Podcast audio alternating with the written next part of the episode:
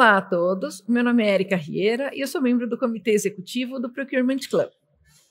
O tema de hoje é a atuação de compras e os métodos ágeis. Nós vamos falar como os métodos ágeis estão influenciando a atuação dos compradores, tanto nas contratações, em que eles atendem os seus stakeholders, quanto dentro das áreas de compras, em seus sistemas e o seu comportamento. O Papo de Comprador é um programa patrocinado por Avipan, Viagens Corporativos e Eventos, Level, Soluções Especializadas em Procurement e com o apoio da RCO Online. Bom, gente, bem-vindos à segunda parte do episódio sobre compras e os métodos ágeis. Na primeira parte, a gente conversou um pouquinho sobre a mudança de mindset, os impactos e benefícios né, que as metodologias ágeis, a, a, gente falou de filosofia ágil, de métodos ágeis, de frameworks, falamos de bastante coisa e, e do impacto que todo esse pacote tem na questão das áreas de compras, dos compradores e de como o comprador entende essa mudança de paradigmas aí para essas novas contratações. E dando continuidade aqui no nosso papo, eu queria saber de vocês se vocês entendem é, já da, da, relação que vocês têm com as áreas de compras dos clientes de vocês, uh, qual seria um skill específico que o comprador precisaria ter para atender essas novas demandas? Né? A gente está falando aqui de skills em geral, né? de, de, de competências técnicas e competências comportamentais também. E eu queria começar com você, Victor. Legal. Essa é uma excelente questão. A gente está vivendo uma revolução, por mais que a transformação digital seja uma realidade, a gente está vivendo uma revolução antropológica, né? Então, essa transformação da forma de pensar, consumir produtos, tomar decisões, se relacionar, tudo isso é o grande impacto. Então, você vê emergindo as soft skills. E quando você pensa do comprador na relação com a agilidade, projetos que transcendam o clássico ou tradicional, ou cascata é, anteriormente colocado lá pelo Walter no nosso primeiro episódio, é, na primeira parte, a gente começa a ver a necessidade de, de olhar mais para palavrinhas como empatia, né, como colaboração e criatividade outras mais. Mas se eu pudesse frisar uma aqui, e talvez seja, além de entender tecnicamente, é, conhecer tecnicamente como funciona a agilidade, os métodos ágeis, entender o que é método, prática, manifesto, né? Tem toda essa sopinha de letrinhas, tem muitas outras sopinhas de letrinhas que da inovação conectam com a agilidade, o design sprint, o design thinking, e várias outras abordagens, mas o centro da discussão para mim está na empatia, quando a gente fala de pessoas. É tudo sobre pessoas. A gente está discutindo a construção de é, entregar resultado para pessoas, para o cliente, seja ele interno ou externo. Então, o que faz sentido para ele? Você tem que estar tá junto.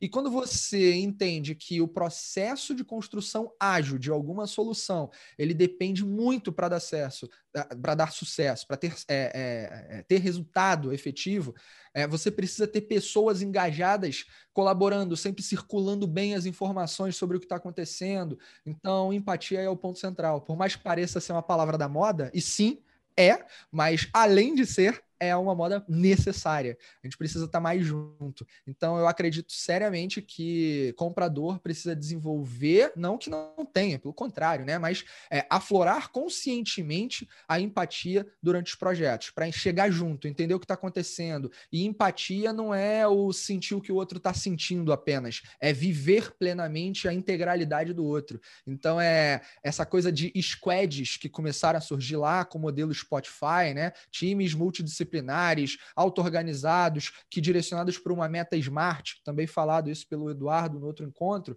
tudo isso só vai acontecer se as pessoas forem empáticas umas com as outras, trabalharem muito bem em conjunto. Então, é, entende que a área de compras ela está junto com a área de produtos, que está junto com a área de tecnologia e que está junto com a área de marketing que vai fazer o lançamento do produto. Como é que você vai ficar junto se você não empatiza?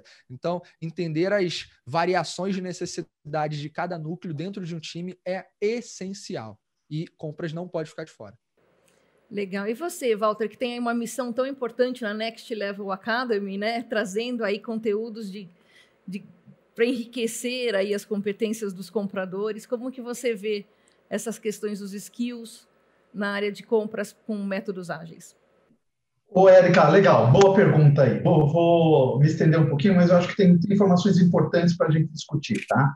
É, primeiro, eu acho que tem, é, é, concordo muito com o que o Vitor falou, o soft skills está cada vez mais importante, mais relevante, tá? Eu, eu vejo assim, o, o, o, comprador, ele tem, que, ele tem que ter uma habilidade de gestão de stakeholder. Ele tem que entender a realidade do stakeholder. Ele tem que saber o que está sendo buscado, o que, que a empresa está sendo está sendo demandada para isso. Isso é uma coisa que a gente vê pouco. Muitas vezes o comprador ele está no silo, que é o que o, o Eduardo falou, está naquela caixinha dele e ele não exercita isso. Então, a habilidade de gestão do stakeholder, a habilidade de comunicação efetiva, toda empresa deveria ter um treinamento de comunicação efetiva, ou seja, entender e, e, e poder transmitir aquela informação que se pensa que transmitiu. Hoje ainda a gente vê muitas pessoas com dificuldade de fazer uma comunicação por e-mail, fazer uma comunicação numa reunião, terminar uma reunião com uma, né, com atividades que tenham que ser realmente realizadas. É, é, um, é uma oportunidade enorme. Tá? Então, a comunicação efetiva também é importante. o entendimento, o que é UX, UI, CX, ou seja, o que é a jornada digital que as empresas, os gestores, os stakeholders estão buscando para resolver os seus problemas. Este é um ponto muito importante, né? E, e por isso eu acho que a metodologia ágil é tão rica. Ela permite que você você vá construindo esse essa jornada com um engajamento muito importante, tá? E o, o comprador também tem que estar envolvido nos processos de inovação. A inovação hoje não é um pré-requisito, é uma obrigação. Ele tem que estar, tá, ele tá, tem que estar tá em contato com esse tsunami de startups que ocorrem, porque alguma parte delas realmente elas não vão evoluir porque elas não estão endereçando problemas crônicos, mas outra boa parte está sim endereçando problemas crônicos. Então ela vai ser muito útil. E aí a gente vai passar por um problema, um desafio, né? Que é como lidar com a startup em comparação com empresas tradicionais. Tá? Então, isso eu vou deixar para um outro momento a conversa. Mas eu queria pôr um pano de fundo nisso que eu estou falando, que é essa habilidade. Né? Como você bem colocou, Érica, a Next Level Academy, que é uma iniciativa de inovação da Level, busca o quê? Interessar o, o momento que o comprador está na, na necessidade dele de se desenvolver digitalmente. Então, você tem treinamentos, tem trilha né, de treinamentos digitais associados a treinamentos é, funcionais. Então, isso permite que o, o, o comprador comece a desenvolver habilidades nesse momento em que o mundo está com uma transformação, e as empresas, uma transformação muito grande digital. É claro que depende da maturidade digital, então você tem indústrias, e sorte do Eduardo, que ele está numa indústria de alto desenvolvimento de transformação digital, mas você tem, por exemplo, indústria de transformação de base, que elas não estão, elas estão defasadas na transformação digital. Né? Então, através lá do Procurement Club, que a gente fez, que é uma iniciativa que a Leva também patrocina para para uh, congregar CPOs das grandes empresas, a gente foi para a Holanda e viu que a Europa refletiu em 2019 um momento de gap grande entre o que ela tem de iniciativas digitais frente ao que ela precisa para caminhar para uma indústria 4.0. Então, isso é um ponto importante. E também, e por último, para me estender, é, no Procurement Club, a gente, antes da pandemia, fazia é, a cada dois meses uma interação presencial sobre temas relevantes e depois passou a, a virar um, um, grande centro de conteúdo através do Intox do LinkedIn. Mas é, no final de 2019, o professor da Fundação Dom Cabral, num desses eventos, falou uma coisa muito interessante. Ele falou: olha, a cada 50 anos, o mundo passa por um ponto de inflexão. Ele quebra paradigmas importantes. Então, o último paradigma que a gente quebrou foi na década de 70, que foi o quê? A tecnologia, a teleinformática. Isso apareceu. E apareceu, e qual foi o, um exemplo que eu, eu vejo muito semelhante ao que hoje eu enxergo. E é isso que eu quero terminar minha fala. Naquela época, eu, formado em tecnologia, eu dava aula de o quê? De ferramentas de microcomputador, sendo que o microcomputador estava começando a aparecer. O que se usava mais era equipamentos de grande porte. Né? Então, o microcomputador começou a, a surgir nas mesas das pessoas nas grandes empresas. Aí, o que, que se colocava? E eu ouvia isso muito nas aulas, com o, pessoal que era os grandes, o corpo técnico desses, desses computadores de grande porte. Essa porcariazinha, isso aqui não é nada, pô, o que, que vai fazer isso? Imagina, vai rodar alguma coisa, algum projeto crítico, algum processo crítico, esquece.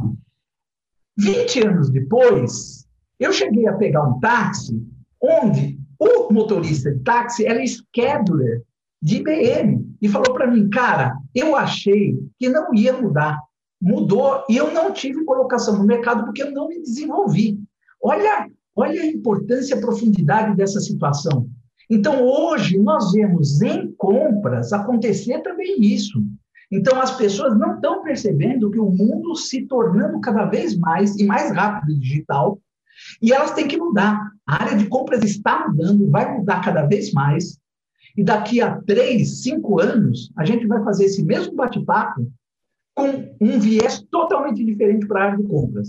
Então, eu quero encerrar minha fala dizendo o seguinte: você, comprador, que está vendo esse papo de comprador, se reinvente, se desenvolva, é, é, entenda, estude, porque daqui a três, quatro anos, se você está fazendo uma tarefa muito operacional, ela não vai existir. Quem vai estar tá fazendo é quem tem que estar tá fazendo que é sistema. Você tem que usar a cabeça, a inteligente ou cognitivo para dar valor que você tem condição de dar. Era isso.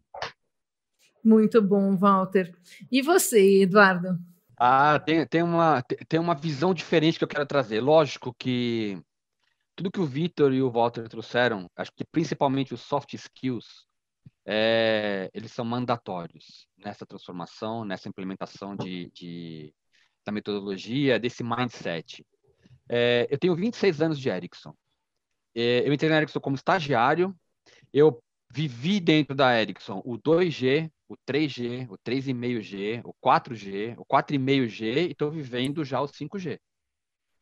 E o que, que é, é, comum nessas cinco, seis waves que eu passei ao longo de 26 anos de empresa? É, eu sou engenheiro, então eu, a minha formação era já sempre a parte técnica, sempre gostei muito da parte técnica, e eu percebi que nessas seis waves aqui, tudo que a gente, a, a, a inovação traz é agregar valor para quem vai usar. Então, o 2G antes era simplesmente o telefone analógico é, é, que eu conseguia falar se movendo. Depois eu passei a ter dados no 2G, mas de uma forma muito primitiva. Depois eu passei a ter realmente uma navegação de dados no 3G, é, é, mais efetiva. Eu comecei a ter, receber imagens, enviar é, fotos, é, uma ou outra coisa navegar de uma forma bem mais simples. Aí veio o 4G, me passou a trazer velocidade nessa conexão. E o 5G vem para trazer uma coisa totalmente diferente. É, não é só velocidade, não é só é, conteúdo, mas eu tenho uma latência muito pequena quando eu trago é, o 5G para essa essa discussão toda. E o 5G traz o quê? Essa latência, eu começo a conectar coisas. Eu começo a trazer um, um, uma gama de clientes, por exemplo, para a Ericsson sempre foram os clientes, foram operadoras de telefonia.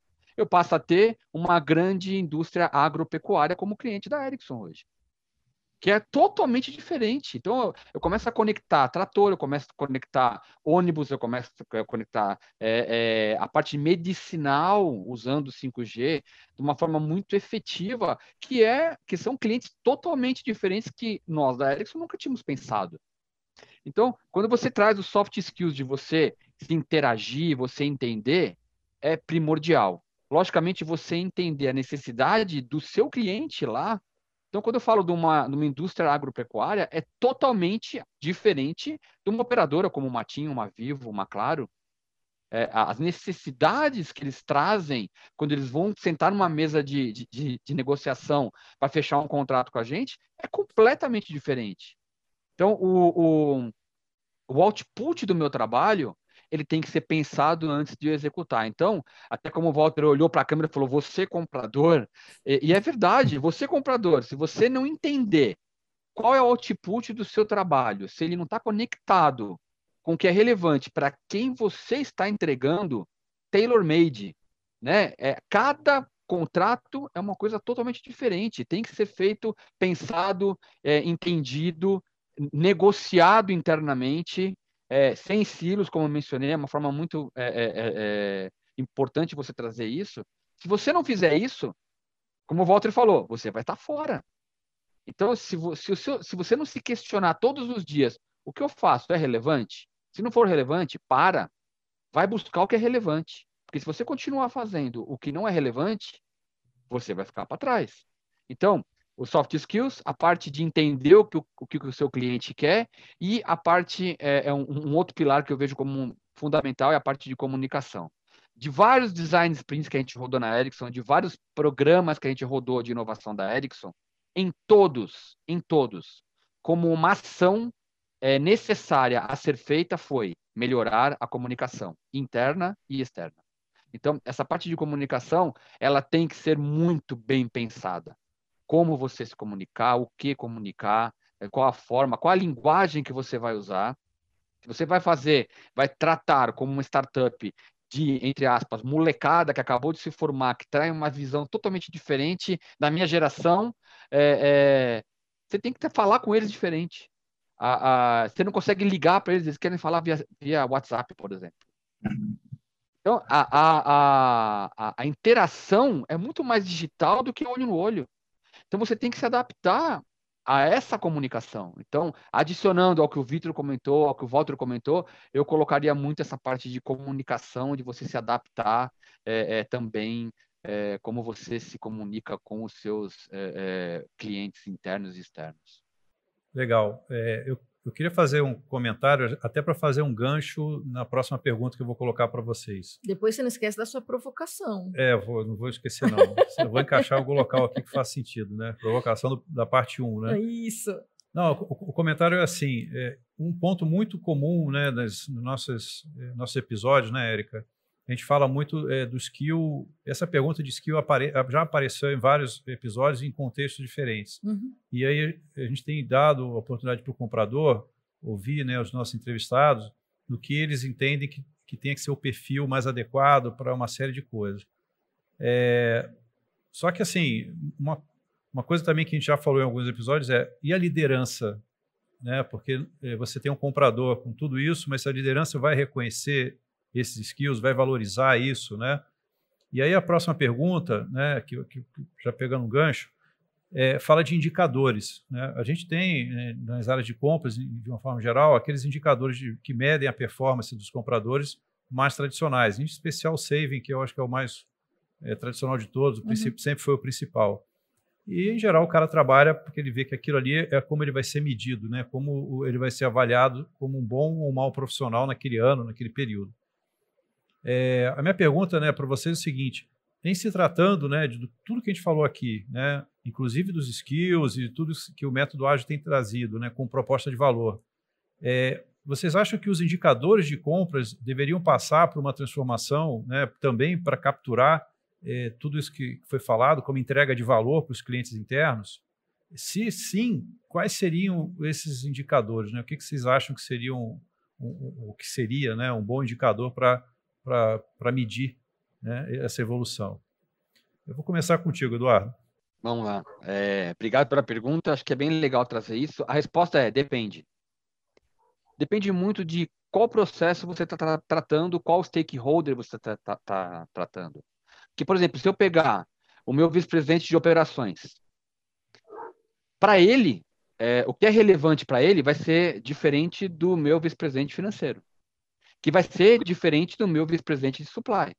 Então, depende muito de qual stakeholder eu estou tratando, por isso que eu acho que é muito importante, quando eu trago todo mundo para uma sala, hoje, de uma forma virtual, que a gente teve que se adaptar a isso também, é, é, você trazer essa, esse agile de uma forma virtual, conectando pessoas, cada um na sua casa, o que é difícil.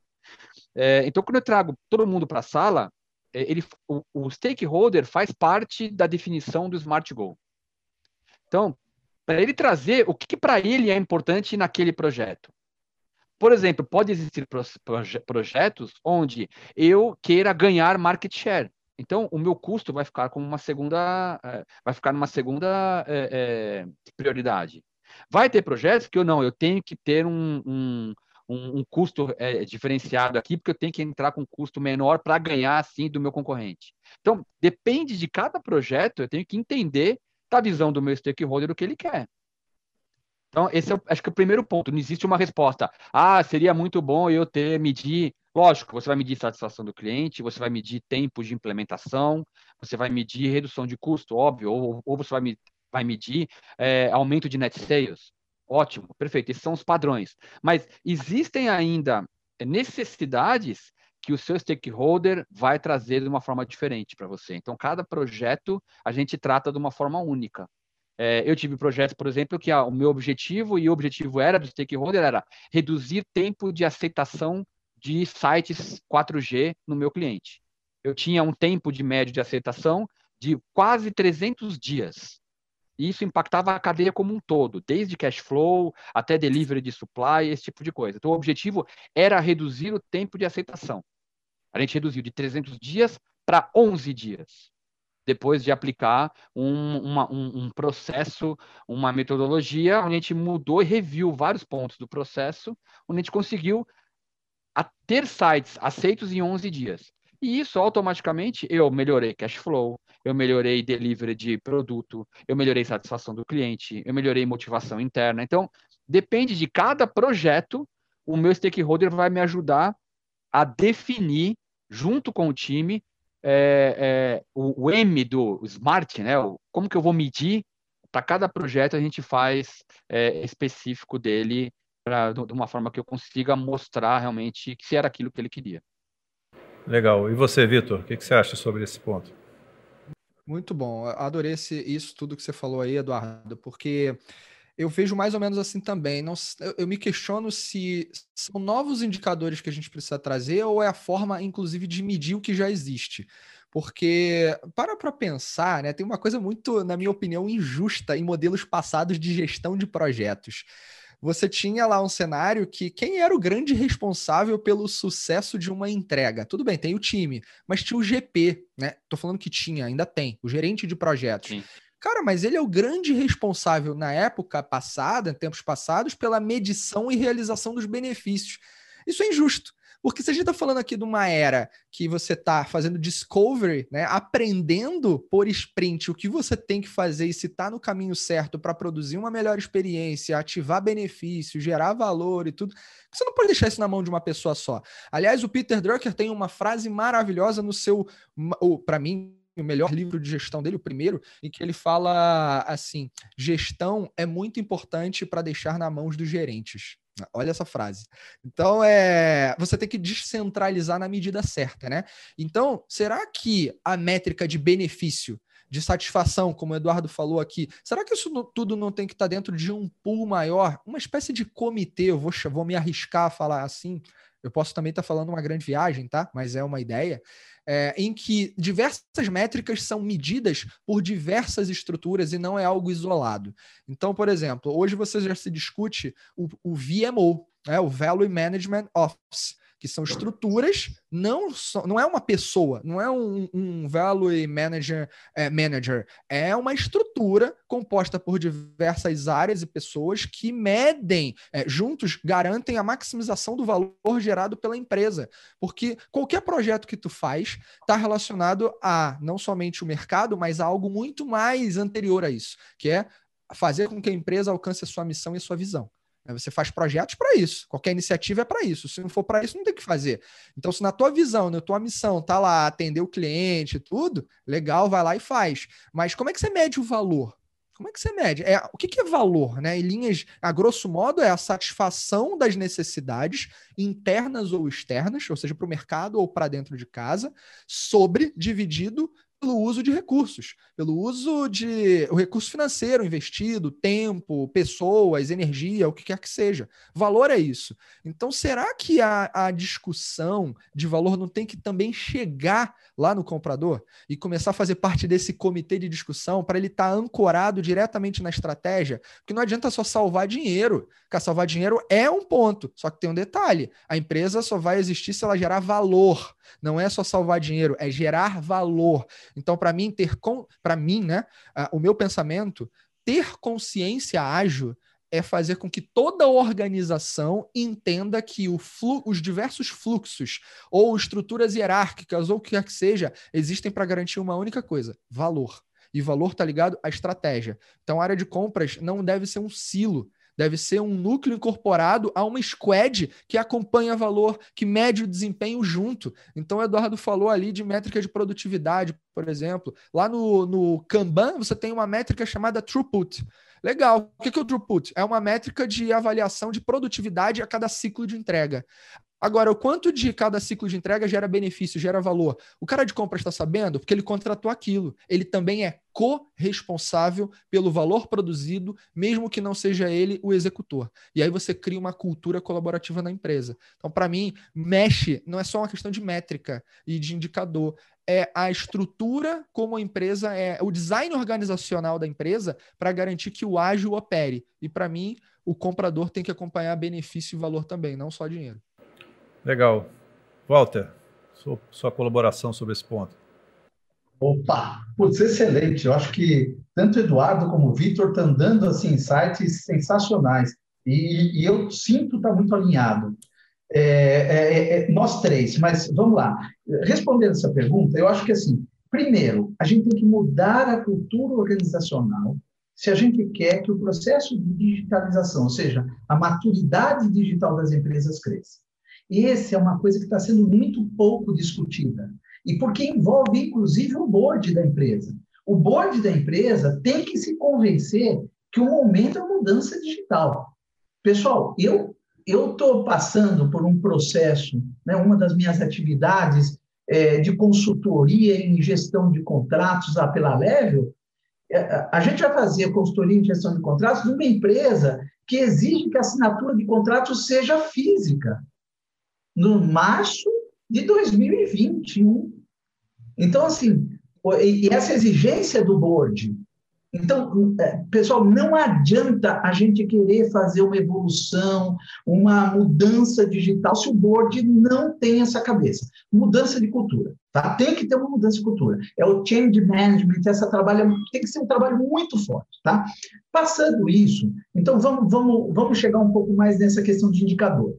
Tradicionalmente, o que, que você tinha? Você tinha aquela estrutura de silos. Ah, qual é o indicador da área de compras? Ah, é saving, é cerca de saving. Pô, isso aí, né, 40 anos, 50 anos, está continuando a mesma coisa. Então, se você tem uma mudança cultural na organização, você vai ter que mudar isso, vai passar. Então, passa muito pelo que o Vitor falou e pelo, pelo que o Eduardo. Você vai ter projetos que quem vai demandar isso é o stakeholder, que, tá, que é o dono desse projeto, é quem está financiando, pondo dinheiro nesse projeto. Ele tem que ter essa visibilidade desses, desses indicadores. E no caso de você ter um comitê que olha as, a, a empresa como um, um, um conjunto de integra, integrado, então, fazer essa avaliação conjunta é muito interessante. Então, imagina assim: se eu tenho uma área, um stakeholder de varejo, que é uma área que tem uma evolução, uma maior maturidade digital, e ela fala assim: olha, o vice-presidente precisa aumentar a penetração em determinada área do varejo.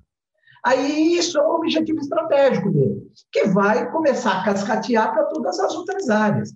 Chegando na área de compras, o que, que pode derivar isso? Pode derivar que é, será que o, o, o, critério saving vai resolver ou vai mostrar uma performance? Não vai. Talvez você na área de compras e, e você perceba o seguinte: eu vou ter que é, desenvolver fornecedores para atender essa demanda, fornecedores especializados especializados em sistemas de realidade aumentada, que são coisas que não são simples de se definir. E você tem que estar muito alinhado com o teu stakeholder. Até o ponto de você falar assim: olha, a minha solução passa por eu fazer uma aliança estratégica com uma empresa que tem uma grande especialização nessa área. Então, olha o, né, o, todo o envolvimento da área de compras, ele se mostra diferenciado e se mostra conectado a esses objetivos. Então, sim, vai mudar, são, são outros, é, são outros é, indicadores, mas tem que estar relacionados à estratégia. E tem que ter o suporte do board. O board tem que entender que cesta de saving não diz absolutamente nada hoje da dinâmica e performance de uma área de compras. Conforme a gente viu também, né, Érica, naquele programa lá do, da visão CPO CFO, essa questão de entrega só de caixa versus entrega de valor é uma coisa que está sendo questionada em vários, vários é, fóruns diferentes e episódios que a gente está trazendo. André, você me permite um, um, a parte, um adicional ao que eu falei agora? É, o que é importante a gente ter, ter em vista é o seguinte: saving é um, é um ponto importante. Não é que a gente vai deixar de ter preocupação em saving. O custo é sempre um vetor fundamental para a empresa. O que, que a gente está preocupado é um, é um elemento acima disso que a gente chama de fair trade, que é um tema que o Procurement Club também, aquela organização criada com, é, envolvendo os CPOs das grandes empresas aqui no Brasil, ela, ela levanta como bandeira importante. Ou seja, você ter a área de compras envolvidas ou preocupada não só no resultado específico de uma redução de custo, mas uma relação de ganha-ganha com o fornecedor, preocupado com o socioambiental, preocupado com compliance, quer dizer, todos esses elementos que mostram a área de compras com a, com a, a importância, que a relevância que hoje ela tem. Hoje, a área de compras ela está mostrando uma importância, uma, ah, uma influência muito mais estratégica, inclusive, dentro das organizações, através dessa, dessa visão. Tá bom? Obrigado.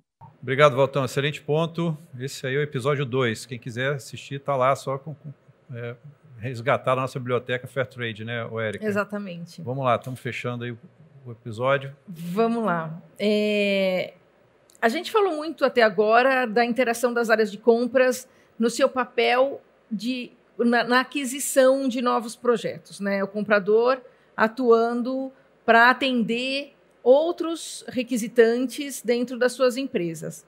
Essa minha pergunta agora é, eu queria saber se vocês têm alguma experiência, algum ponto a acrescentar em relação a áreas de compras, eh, a utilização de métodos ágeis dentro das áreas de compras, nos processos das áreas de compras, não para contratar coisas para atender outros requisitantes.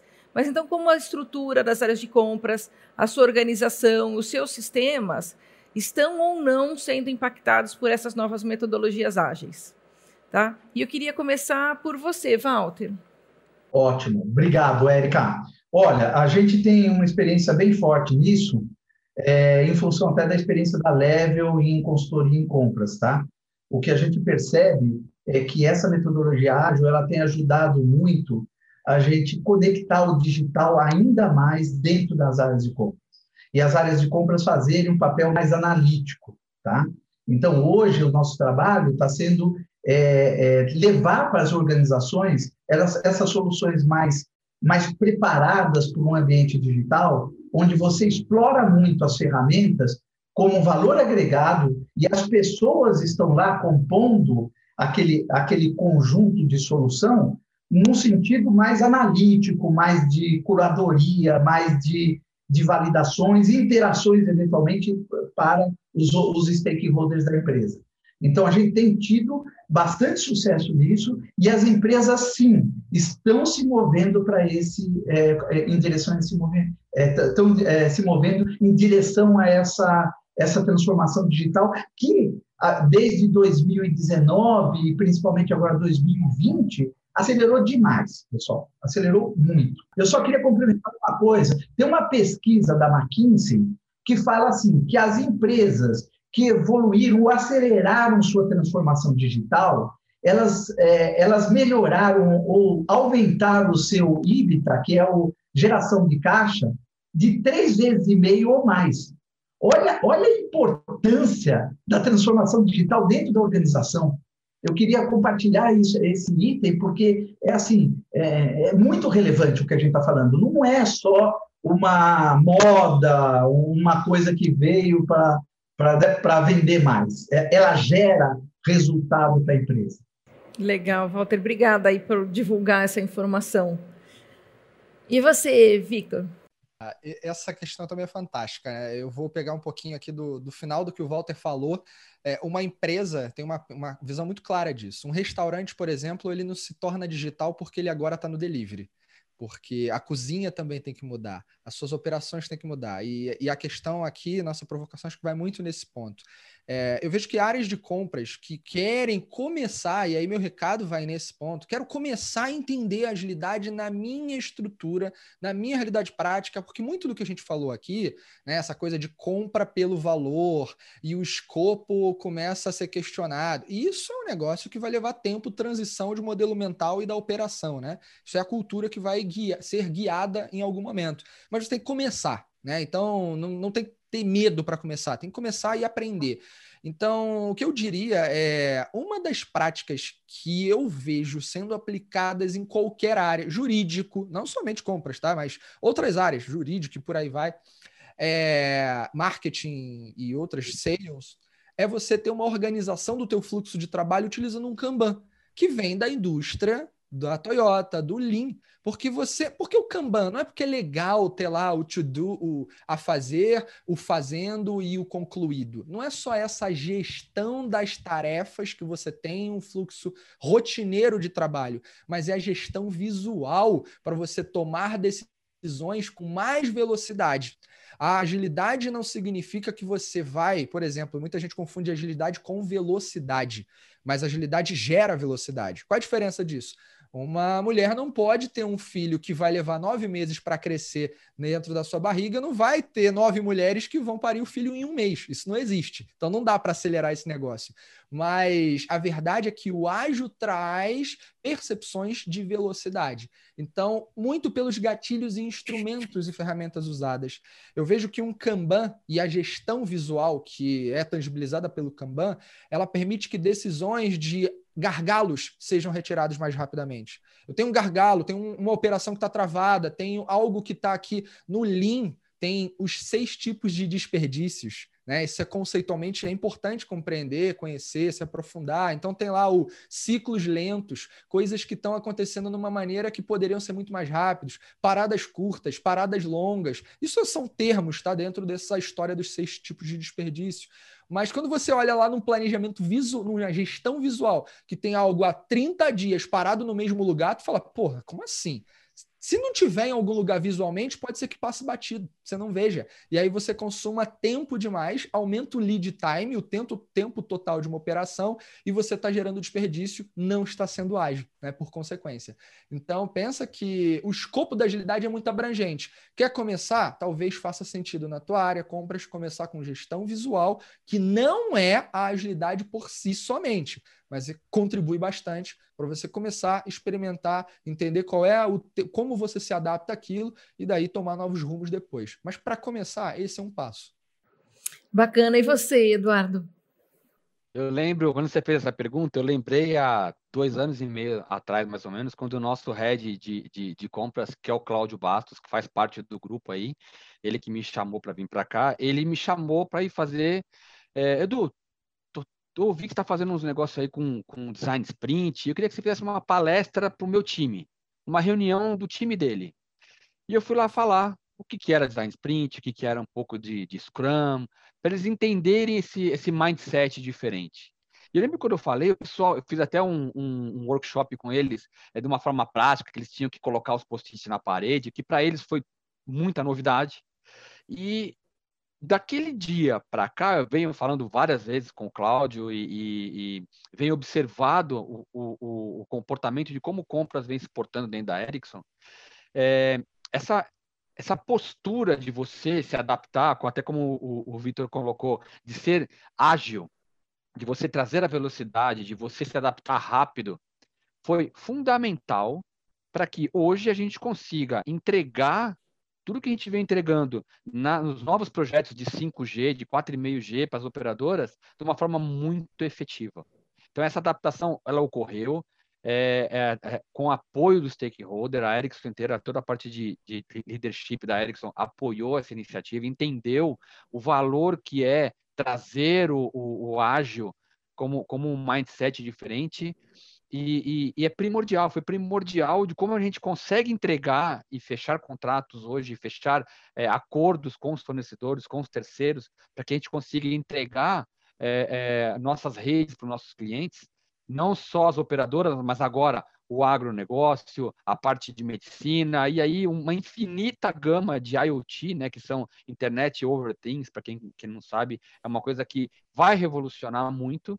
Então, essa mudança de postura é, eu vejo como fundamental é, para que a gente consiga entregar isso e se manter no mercado forte, é, com cento e poucos contratos já no mundo de 5G que a Ericsson tem. É, é é fundamental. Excelente. É, só para concluir, eu fiquei é? devendo, né? A provocação. não, não é uma provocação, é, é assim. É, o, o, Edu agora fez um, um, ponto que eu acho importante, até para fazer o gancho que eu ia falar. Na, na parte 1, um, né, o, Vitor, você deu o exemplo da construção da casa, né? Do, do, do, exemplo que você deu da tua amiga, né? Que queria fazer lá o quarto do, de hóspedes e, enfim, queria começar pelo, pelo final, né? Vamos dizer assim, né? Ou, ou, pelo que não seria tão essencial. É, mas, assim, pensando de forma ágil, né, que, pensando na, na, cabeça do comprador, algumas coisas que podiam ser é, estruturadas né, junto com o pessoal que demanda né, esses insumos, é até questionar algumas coisas, tipo, tá bom, eu, eu, eu entendo que você não tem o projeto todo, mas algumas premissas, a casa vai ser de alvenaria ou vai ser de madeira, por exemplo. Ah, vai ser de alvenaria? Então eu posso já trazer acordos de fornecedor de cimento, de tijolo, de ferro, porque isso vai ter no projeto. Eu não sei quanto, você vai, quanto disso você vai usar, mas fatalmente você vai ter esse insumo, né? E já trazer alguns acordos prontos para que você consiga usar já meio que em prateleira. Eu costumo dar aquele exemplo, a provocação vem nesse exemplo, né? Fazendo um paralelo aí da casa, daquele concurso lá do cara que vai fazer bolo, tem dois participantes, né? Na reta final, um já diz o seguinte: vou fazer um bolo de é, de abacaxi. E aí o cara já deixa todos os, os, ingredientes separados na sequência da receita e o outro ainda vai pensar mais ou menos no né, nem sabe ainda se vai ser de morango, de chocolate. Ou seja, a, a questão da organização e método, né? A tendência do primeiro ser mais bem sucedido na construção do, do bolo dele vai ser maior, né? E Compras poderia ajudar provendo esses recursos independente se ele vai fazer uma, uma porção maior, um pouco maior, um pouco menor. Se vai, vai ter abacaxi no recheio ou na cobertura, Exato. a gente não sabe ainda. Ainda não né? sei, mas vai ser mas por aí. Então, assim, a questão de ajudar né, o pessoal, é. É, olhando, pensando né, no cliente interno, é, pelo menos com algumas provocações e ter de, de prontidão o mínimo necessário, Exatamente. independente do projeto estar totalmente de, desenhado. Né? A provocação era nesse sentido, tá, pessoal? Ah, Posso comentar uma coisa? É... Posso comentar uma coisa? Sim, por favor, Eu começaria, antes, antes de separar os ingredientes, eu começaria perguntando para quem vai definir qual bolo é melhor, que tipo de bolo eles gostam. Sim, sem dúvida. Está aí o ponto do ágil. Está aí o ponto do ágil. Entender né? o que, que eles querem. Porque é um bolo, exato. Então, começar a entender, antes de sair pegando os ingredientes, no caso, seguindo o waterfall, pegando todos os ingredientes, deixar prontinho, ou o cara já começar a pegar alguma coisa, é entender, ok, é um bolo mesmo que você quer? Não é uma torta, não é uma torta salgada?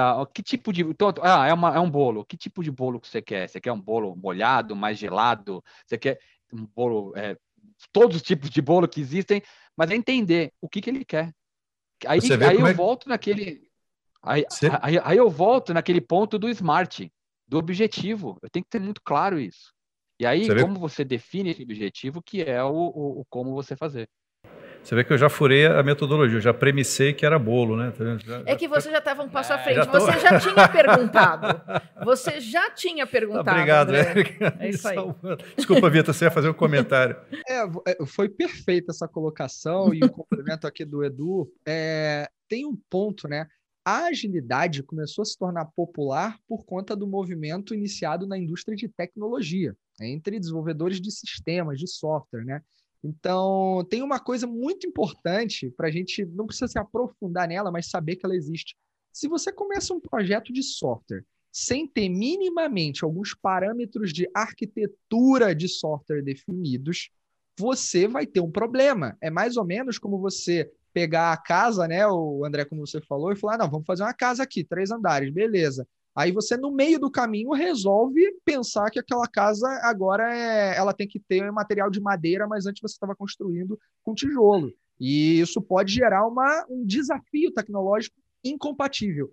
Em tecnologia, isso é real. Talvez na construção civil você trate. Eu não tenho experiência em construção civil, tá? Mas em TI, isso é real. Você vai ter, ah, vamos construir aqui em cima de uma tecnologia tal. Será que aquela tecnologia você consegue fazer tudo? Ela escala? Ela quais são as dificuldades?